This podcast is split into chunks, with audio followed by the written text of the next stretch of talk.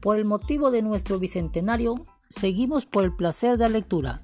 Esta vez les dejo en sus manos un tesoro, Taita Cáceres y el secreto de la traición, novela histórica que no debemos dejar de leer. Hagamos memoria por un país democrático y soberano.